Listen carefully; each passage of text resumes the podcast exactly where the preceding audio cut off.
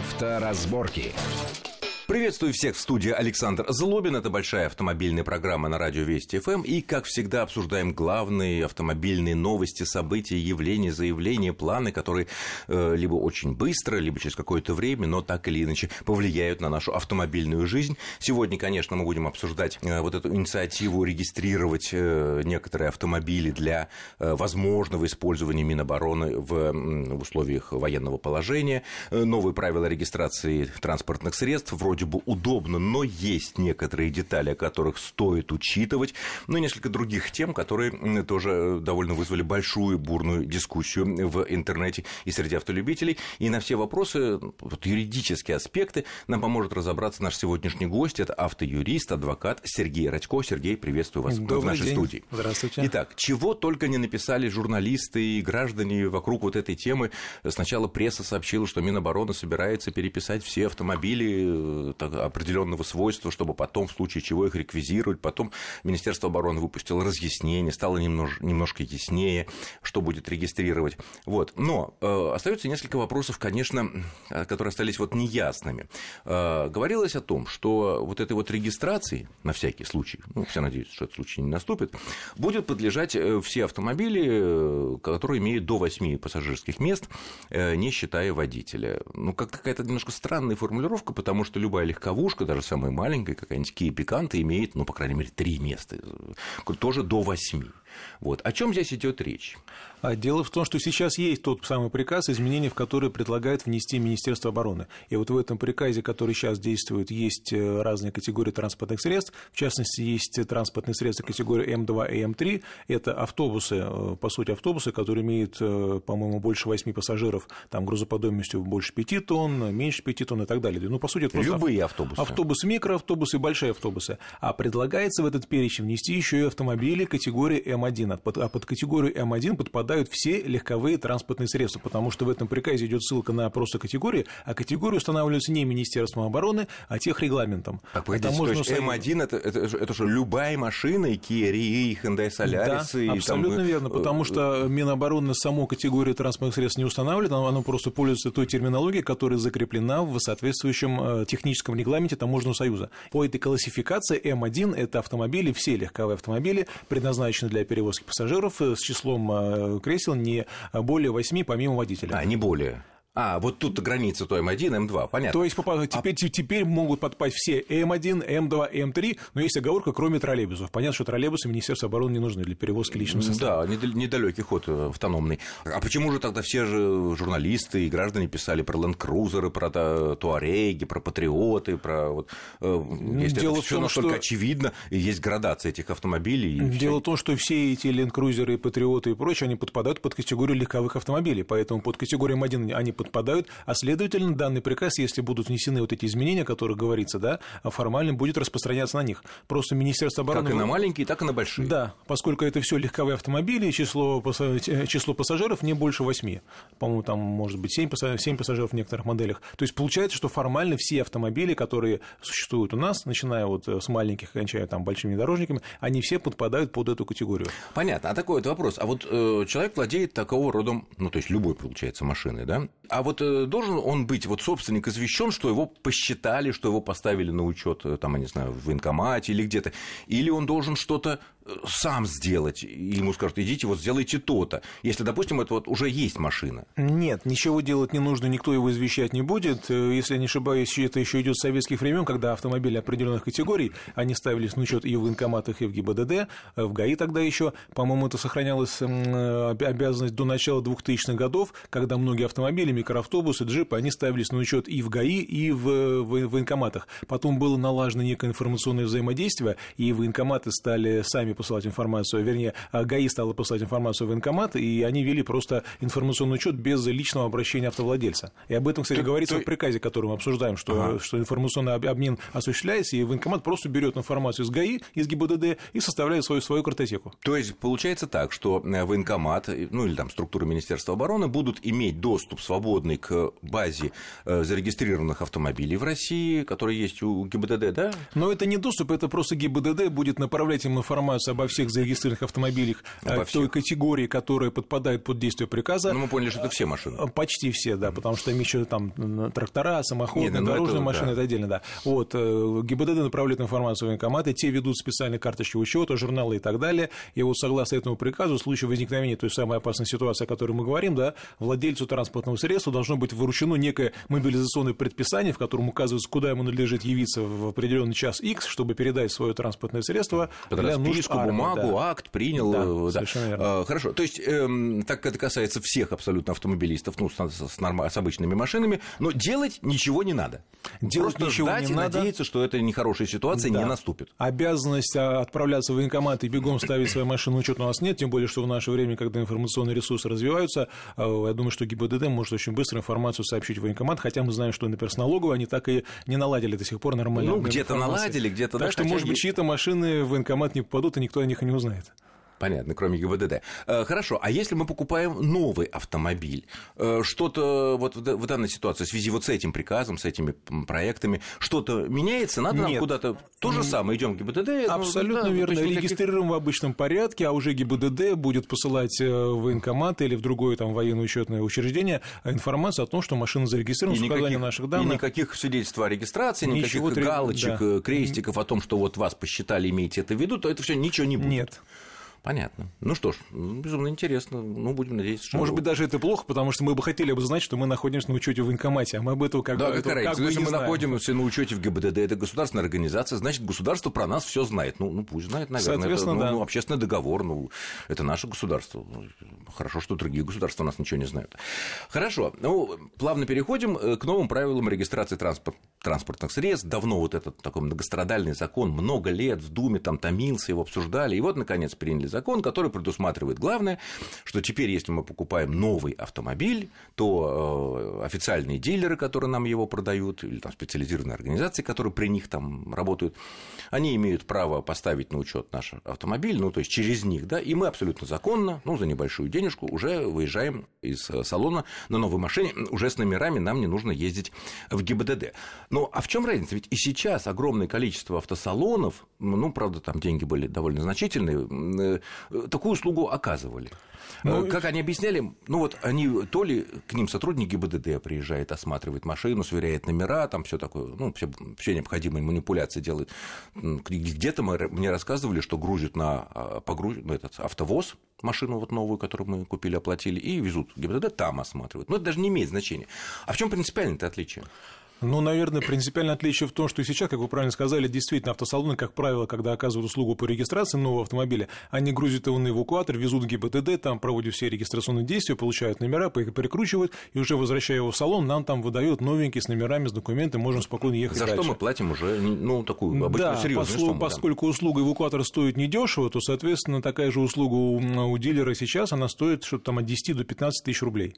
А предполагается в этом законе, что подобного рода действия могут осуществлять, осуществлять так называемые э, специализированные организации, под ними понимается организация, которая уполномочена на основании договора с изготовителем автомобиля на представление его интересов. С изготовителем? Да, то есть и либо сам изготовитель, если он здесь продает свои машины, да, либо организация, которая... Изготовители сами не продают, продают официальные дилеры. Да, ну как бы в законе есть такая оговорка, и поэтому я не говорю. А там написано или изготовитель, либо организация, которая на основании договора представляет его здесь интересы и продает. То есть это те самые пресловутые официальные дилеры. Но для того, чтобы они это делали, должен быть создан государственный реестр этих специализированных организаций, она, она должна быть туда внесена, и только после этого она получит э, право на эти действия. То есть она будет все осуществлять. Она по доверенности от э, того, кто покупает машину, будет обращаться э, в ГИБДД, подавать заявление, осуществлять все там, сверку номеров агрегатов и так далее, и так далее. Но при этом, естественно... Обращаться к изготовителю номеров, потому что законом вводится понятие государственный номер и государственный регистрационный знак. Номер – это та комбинация цифр, которая нам присваивается.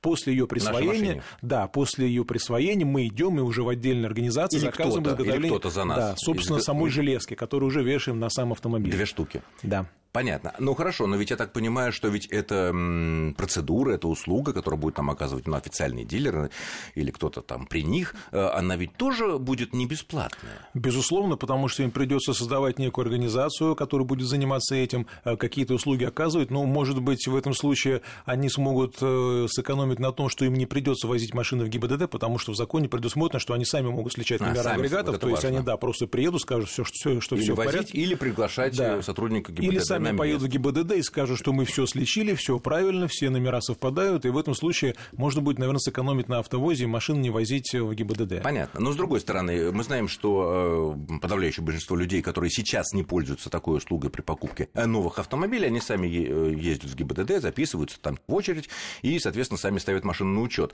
Э, и это значительно дешевле, чем вот нынешняя услуга. Да. И, конечно, дешевле, чем это будет стоить даже вот когда все это приобретет новые юридические формы. А означает ли вот это новые правила постановки на учет, что мы теперь потеряем возможность бесплатно, ну, относительно бесплатно, там госпошлины, понятно, в любом случае есть, э, самим поехать в ГИБДД по старинке и поставить машину на учет там. Нет, ни в коем случае, никто у нас этого права не отбирает, то есть эти организации могут оказывать нам под подобного рода услуги только если мы сами этого захотим. Ага, то есть, то есть мы это... имеем право по старинке, зная, допустим, дату, когда мы забираем машину в автосалоне, записаться в ГИБДД на ближайшие 10 дней, да, и забрать машину сегодня, а поставить на учет завтра или послезавтра. А в этом МРЭО, там, ГИБДД, они не скажут, что, а что это вы к нам приехали, мы теперь это, это того. То есть в законе Я думаю, об этом не, скажут, не сказано. Ибо если мы записаны, это прямая их обязанность зарегистрировать, особенно если мы приехали с машины, со всеми номерами, документами, вернее, документами, нам не могут в этом отказать. Поэтому здесь, я думаю, Понятно. проблем не То будет. есть, в принципе, если есть желание сэкономить даже, может быть, на чуть меньшей сумме, которые будут брать э, вот такую вот услугу,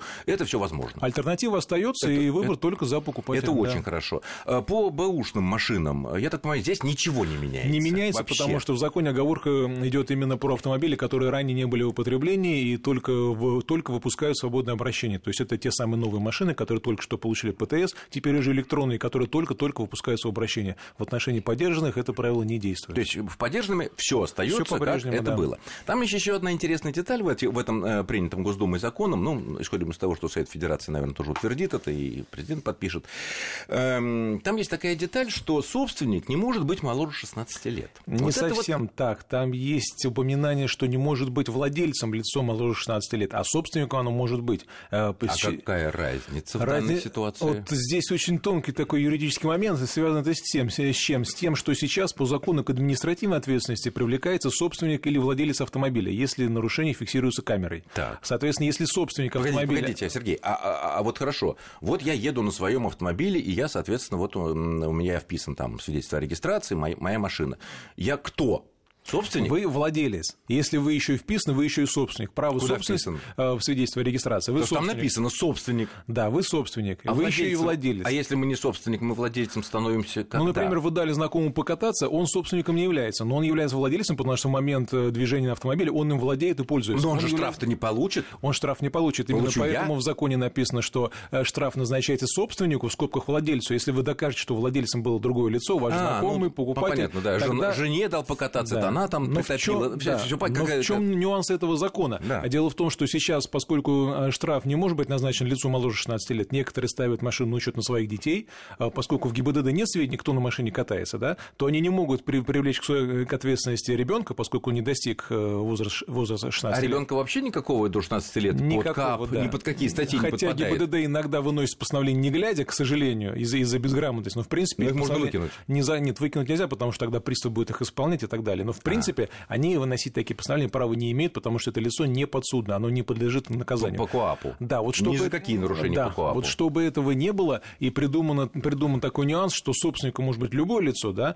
а если это лицо не достигло 16 лет, то у него есть опекун или попечитель, который от его имени ставит машину на учет. Соответственно, в ГИБДД появляется информация о том, что опекун или попечитель есть у этого лица. Я думаю, что тогда оно будет считаться владельцем, и тогда штраф будет приходить, видимо, этому владельцу, а не собственнику. Который представил опекуну. Да, То есть, да. в принципе, какой-то добрый день дедушка по-прежнему может подарить на 13 или 14 лет своему любимому внучку машину, которая станет собственником. Хоть на пятилетие он может подарить, он станет собственником. Или даже но... на зубок на рождение, да, понятно. Да, но И он тогда... станет собственником, да, хотя так... ему там 0 лет еще. Да, совершенно верно. Но штраф кому будет приходить? А, Машина, в... понятно, По будет нынешнему ездить. закону никому не может прийти, потому что это лицо не достигло возраста привлечения к ответственности. Так. Если закон в том виде, в котором э, мы сейчас говорим, вступит в силу, да, то когда... И вот о чем что будет, когда он вступит в силу, мы поговорим после очень короткого перерыва, не отключайтесь.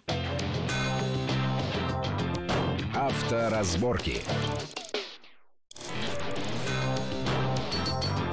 Авторазборки.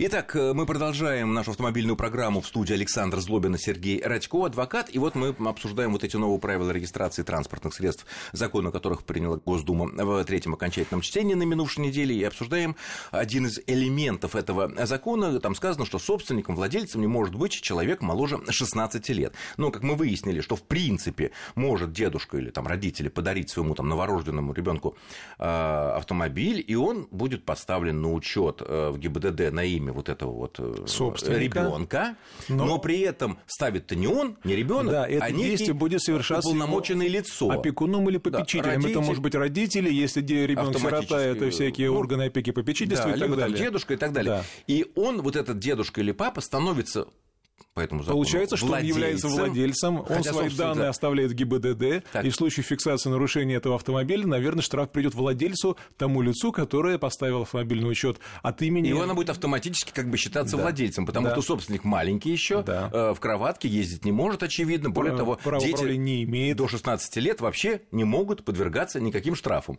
Безумно интересно. Но я думаю, наш э, хитрый народ что-нибудь такое будет придумывать, чтобы как бы штрафы все равно по-прежнему не приходили.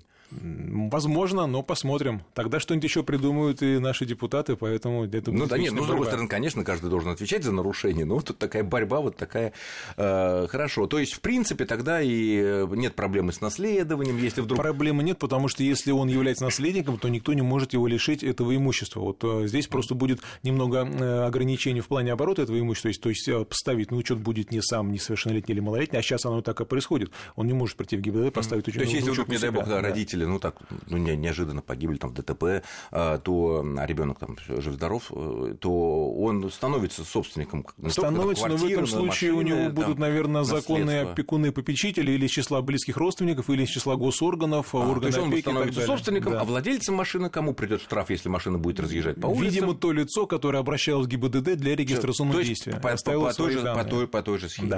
Да. По той же схеме. Хорошо, еще одна интересная э, тема. Тут э, на минувшей неделе МВД опубликовала такой проект, э, закон, ну, законопроект опубликовал на специальном сайте, ну, который, естественно, все могут посмотреть.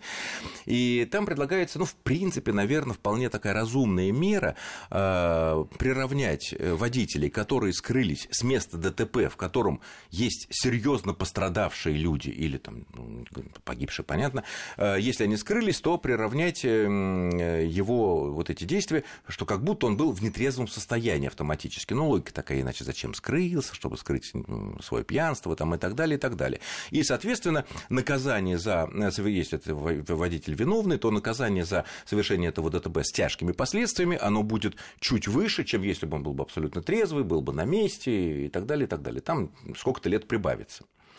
А, это логично. Но, с другой стороны, в недрах Госдумы уже, так сказать, некоторое время рассматривается другой, он пока не, не обрел форму законопроекта, но есть такая идея, которая, мне кажется, гораздо более неоднозначной. А именно, там предлагается следующее, что а, приравнять э, к нетрезвому состоянию любого водителя, который скрылся с места любого ДТП.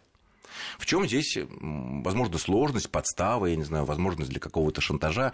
Э, человек, ну, выезжает из тесной парковки во дворе, тут сугробы, тут колея, и, ну, немножко задел своим задним бампером какой-то там передний бампер соседней машины соседа, который, ну, физически этого не слышал, не видел, не заметил и так далее. Это самая, кстати, распространенная ситуация а, лишения права за оставление места да, ДТП, да, да, да, да, к сожалению. О чем и речь?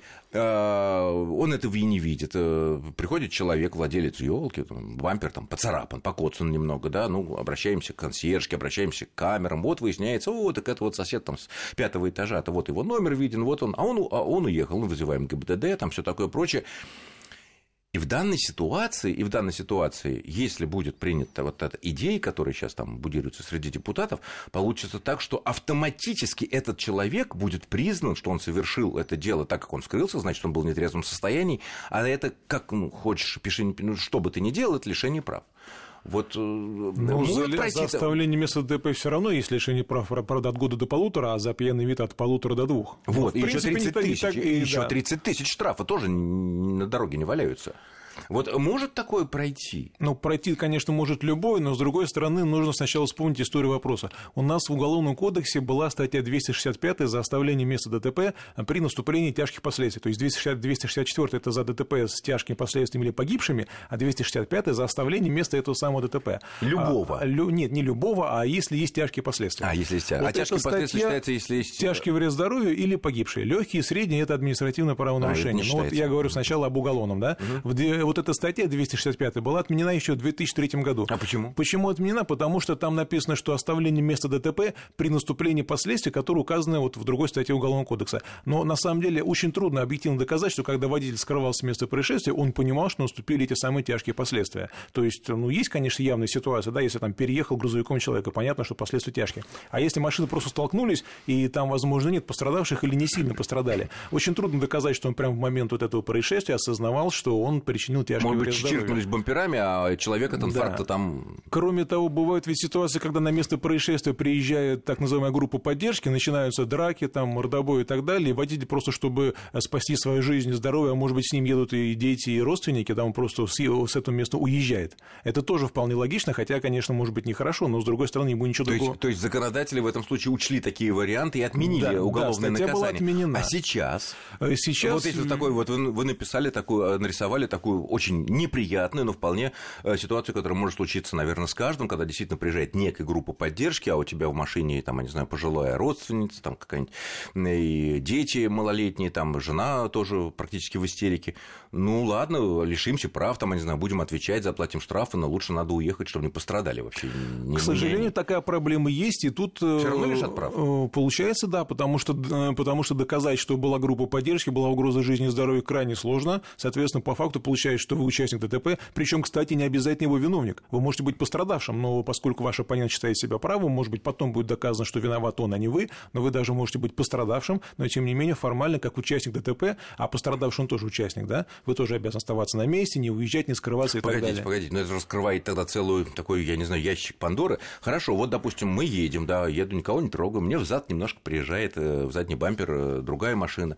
Ну, остановились, там все, аварийки выставили, аварий, знак аварийной остановки. Я посмотрел, ну, вроде так ногой ткнул этот бампер, он встал на место, ну, вроде ничего, там, ну, ну садники, ладно, ну, что. Разъезжаемся. А потом, что может быть, это ты нехороший человек? Это довольно типичная история, когда человека лишают прав э, того пострадавшего, который уехал. Почему? Потому что если вы не оформили происшествие, как это положено по закону, да, то есть можно оформлять его без сотрудников полиции, сотрудники полиции, вообще не оформлять, если у вас нет необходимости в оформлении, сейчас это в правилах такая формулировка есть. Правда, как потом доказывать, что у вас не было необходимости, полагаю, что нужно просто брать на месте расписку, это понятно, что у меня нет претензий, нет необходимости в оформлении ДТП, поэтому спокойно уезжайте. Хорошо, а, а если... если вы этого не сделали, он теоретически... Может, например, ему ему нужно для э, ремонта по страховке получить справку ну, да, он может, ГИБДД. У него может быть больше Или ущерб. Протокол. Да, у него больше да. ущерб. Мне на его, его бампер совершенно не жалко, что он раскололся.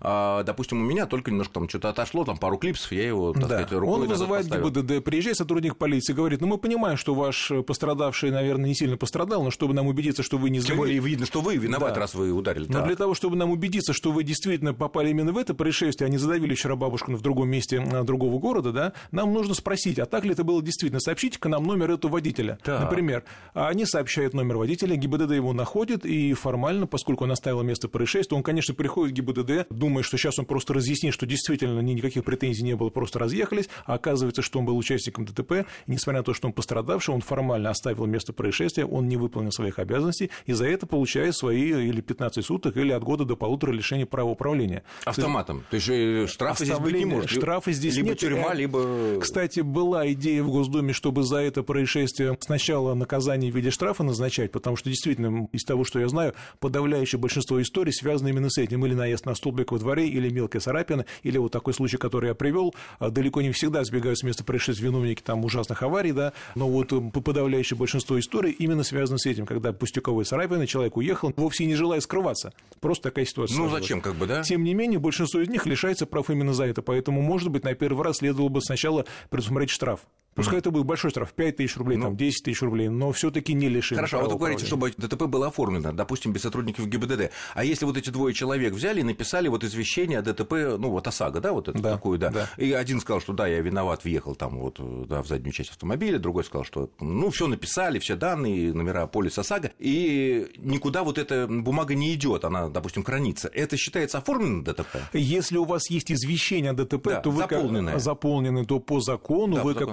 Участник ДТП, обязан направить его своему страховщику. И это... А если не нужно чиниться? Если вам не нужно, ну, отправить нужно по той причине, что если, например, ваш а. оппонент, а. пострадавший, да, а, обратит в свою под... страховую компанию, а та скажет, mm откуда мы знаем, что это ДТП было, все, ваш оппонент понятно. не принес. Но с точки зрения возможности вас, лишения вы... прав, это э, не может вот я... Не может быть, мы оформили. Что, вот, да, вы оформили, вы подписали уведомление да, да, да, да. и разъехались, потому что у вас не было необходимости. Это даже лучше, чем расписка. А расписку я бы взял бы на всякий случай тоже, потому тоже, что да. если мы оформили уведомление, в котором указали все обстоятельства, в принципе, отдельной бумажки с двумя строчками будет э, абсолютно правильно составить, mm. что это претензий то... не имею, Понятно. и поэтому... И, и сама вот это вот э, заполнение извещения БАСАГа тоже, в общем, достаточно, чтобы не было да. претензий, что лишение прав, что что ты уехал да. Особенно если нет разногласий, то тогда и в полицию звонить правила не требуют. Все понятно. Естественно, нет разногласий, где один сказал, я виноват, а другой сказал, ну, я вот ехал, никого не трогал и так далее.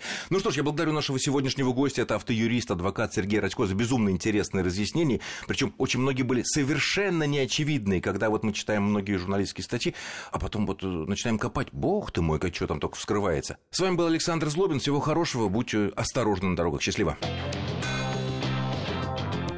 Авторазборки.